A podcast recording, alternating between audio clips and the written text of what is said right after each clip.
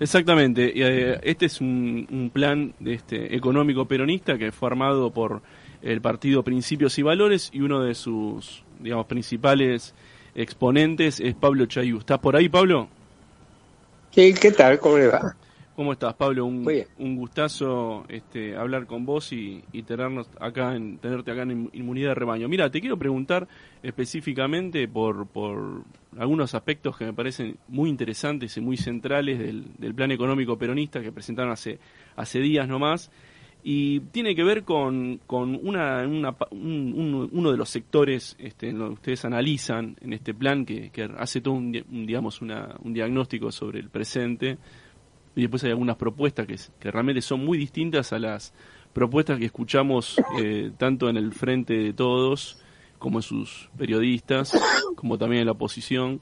Y ustedes este, hablan eh, dentro de ese diagnóstico te quiero preguntar por, por la interpretación acerca del agotamiento del sector público para, para generar empleo. Ustedes lo dicen con muchísima claridad, dicen nuestras estimaciones indican que solo para mantener los niveles de productividad de 2016, y 2016 no era, digamos, este, eh, el mejor de los mundos posibles, deberían haberse sumado 740.000 posiciones y 1.750 millones de horas trabajadas adicionales a las captadas en 2021, con unas 578.000 personas más en el empleo registrado.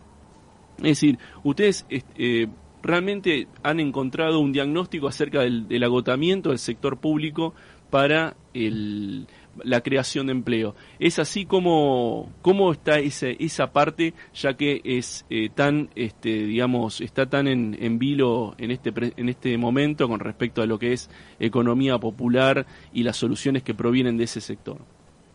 Claro.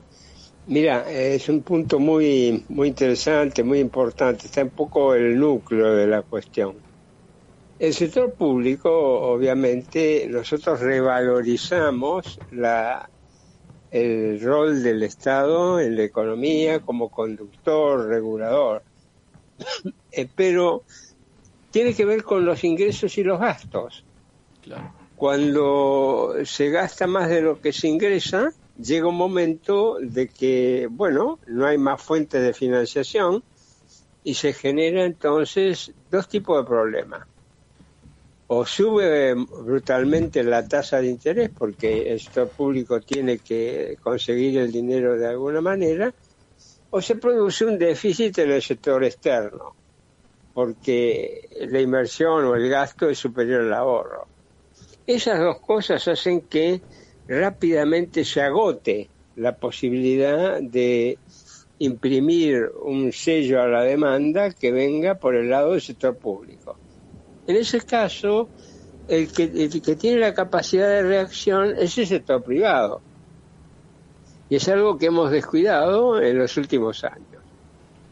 Es el sector privado que tiene las reservas y que tiene las posibilidades de sacar adelante el país, siempre bajo la conducción del gobierno. No queda ninguna otra alternativa. No es que, bueno, dejemos todo libre y un Estado presidente y eso arregla las cosas, porque no solo las arregla, sino que las desarregla aún más. Exactamente, hay que reconstruir la oferta, usted dice, todo lo que tiene que ver con la productividad del trabajo. Ahí está, simplemente lo que uno dice es esto, el gasto público no genera la riqueza de un país, sino que es la riqueza del país la que, la que le brinda al Estado la cantidad de recursos que necesita el Estado para cumplir eficientemente sus funciones. Bueno, estamos en un punto en que esta, este, digamos, este postulado se ha hecho de una realidad incontrastable. ¿no?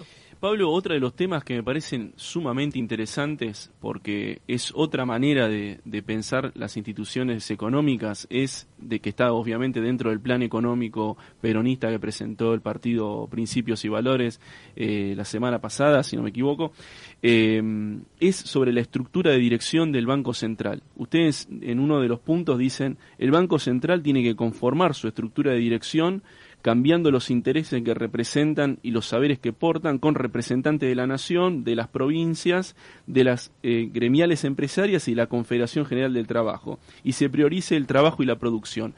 ¿Podés ampliar un poco esta idea que presentaron en el plan, ya que contrasta mucho con eh, un BCRA que está dirigido a esta especie de economistas que solo saben de finanzas y que nos hablan, cuando nos hablan siempre de este, eh, posiciones accionarias y cuestiones que tienen que ver con el mundo financiero, ustedes en el BCRA dicen, bueno, acá tiene que estar el trabajo y la producción. ¿Podrías ampliar un poquito esta idea? Me parece muy interesante.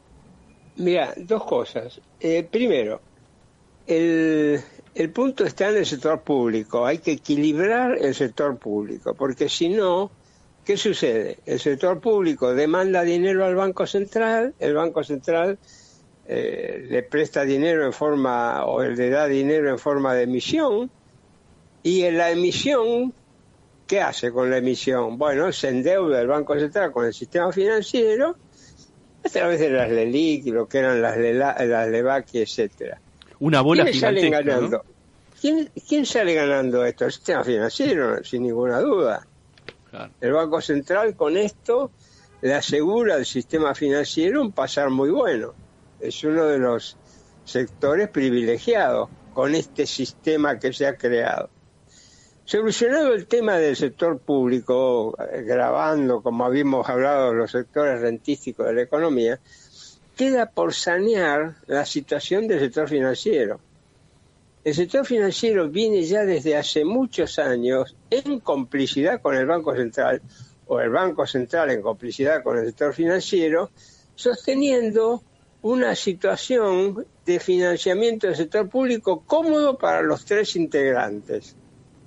Ahora, hay que romper esta lógica, hay que romper el maridaje entre el Banco Central y el sistema financiero. Hay dos maneras de romper ese maridaje. Primero, ya dijimos, la condición es el equilibrio del sector público. Pero después el directorio, o sea, la conducción del Banco Central, ya no puede estar más en manos de académicos y de financistas que viven o en una torre de cristal o que viven defendiendo los intereses del sistema financiero. Por eso decimos, bueno, esto hay que cambiarlo de raíz. ¿Y cómo se cambia de raíz? Con un directorio que represente los intereses de la economía real, los intereses de la producción y del trabajo. Como condición a su vez de que el, todo el ahorro monetario del sistema financiero ya deje de estar en la bicicleta esta de, de financiar al Banco Central al Banco Central que a su vez financia al sector público. Todo el ahorro monetario, ¿a dónde se va? Se tiene que dirigir imperativamente a fomentar la producción y el empleo productivo.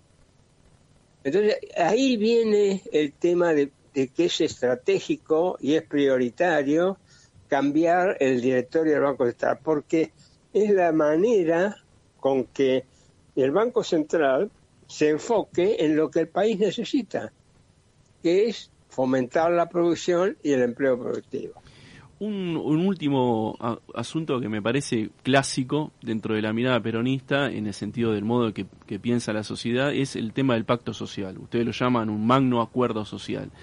Em, esto, digamos, el, el Frente de Todos ha intentado llevarlo adelante de una manera eh, marketinera con el Consejo Económico y Social y a las vistas está eh, el modo en que eso se desarrolló, es decir, para la foto, y el modo en que fue eyectado finalmente o renunciado o renunció, lo que usted quiera, eh, Belis, ¿no? Eh, que estaba justamente a cargo de, esta institución que es muy importante para organizar en acuerdos lo que es los cambios en la productividad, la, digamos, una negociación entre los trabajadores y los empresarios, ustedes retoman esta idea, en realidad siempre estuvo en la mesa, y, este, y nos hablan justamente ahí de la necesidad de capturar, así, mediante la, presión sobre las rentas naturales, la renta extraordinaria.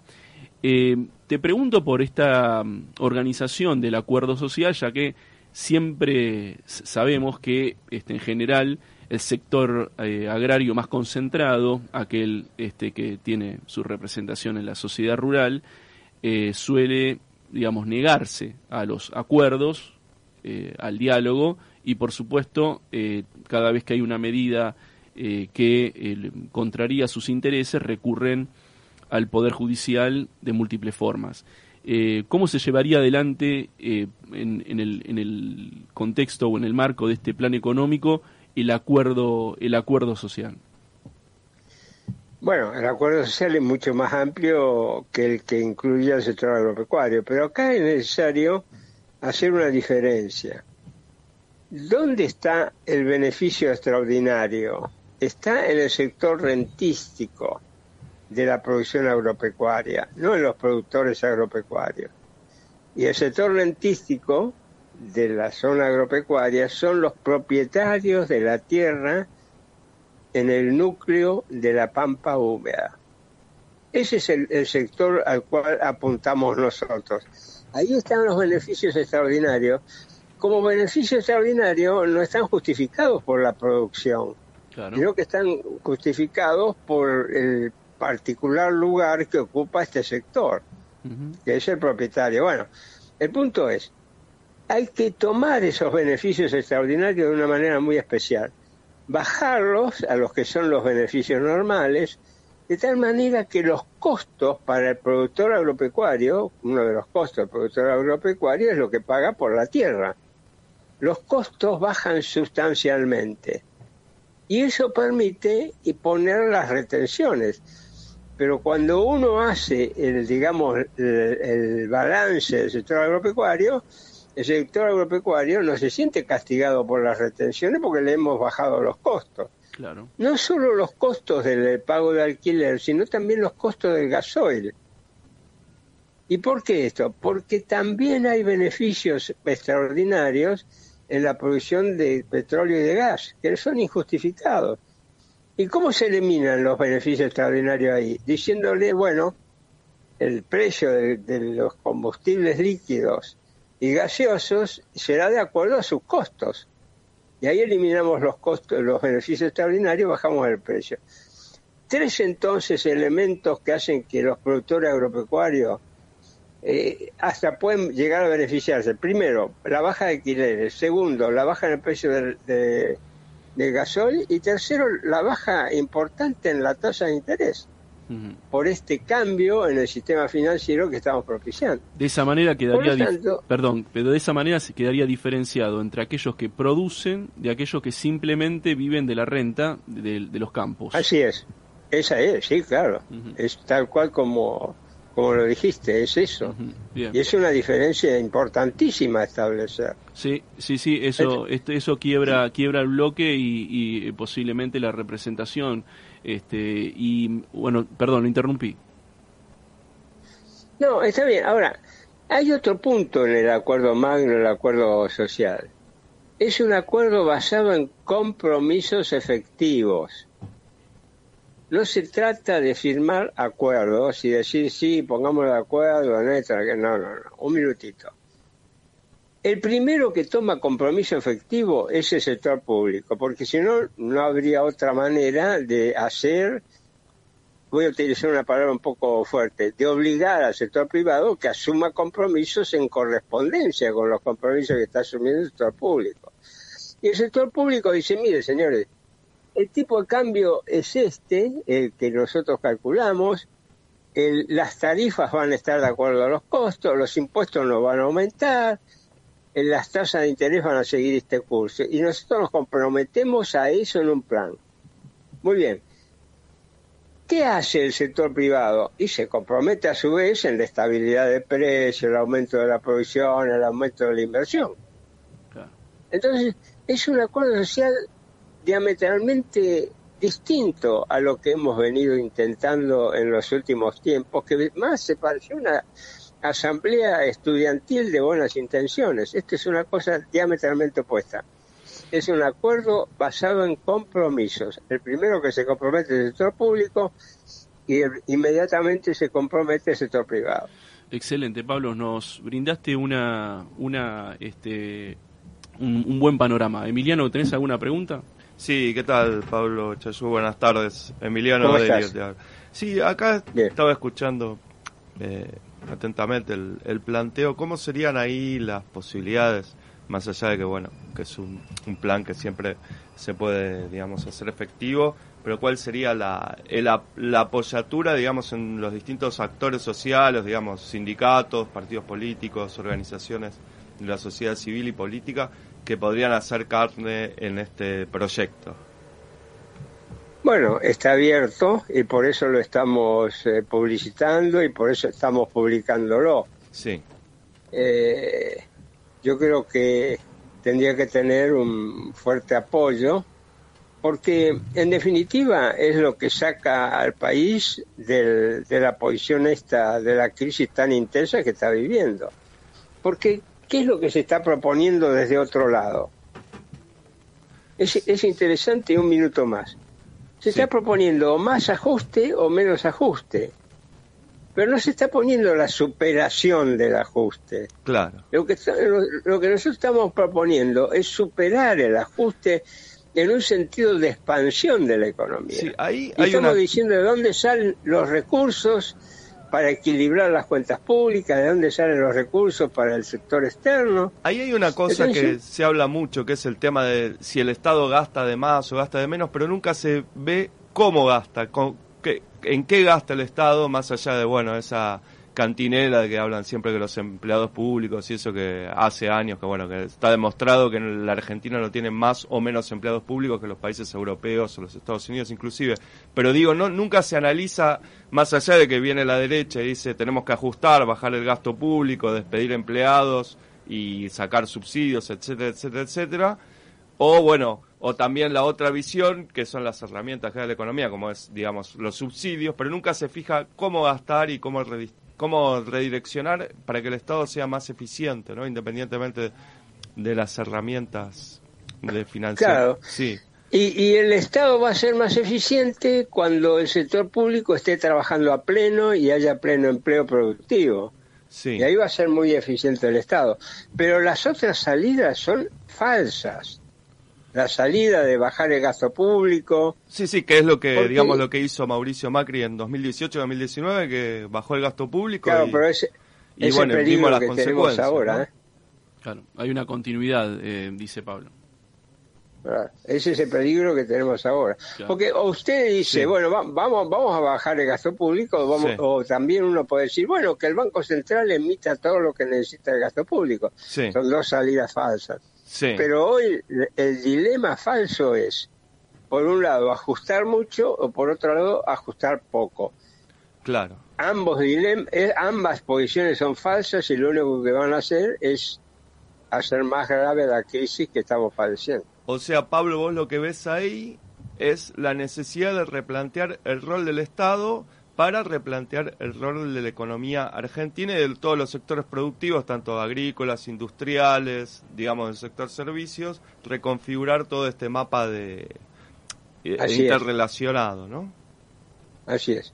Excelente, Pablo, te agradezco este por que hayas pasado acá por inmunidad de rebaño, este es eh, realmente muy agradable escuchar una idea eh, de sistema, ¿no? Un, un, plan que piensa todas las variables económicas desde el punto de vista del trabajo y no desde, desde estas este, miradas eh, meramente o, financieras o de parches, ¿no? Ponen un parche, sacan otro y parece que la, como la cosa no termina más y sinceramente nos están enloqueciendo.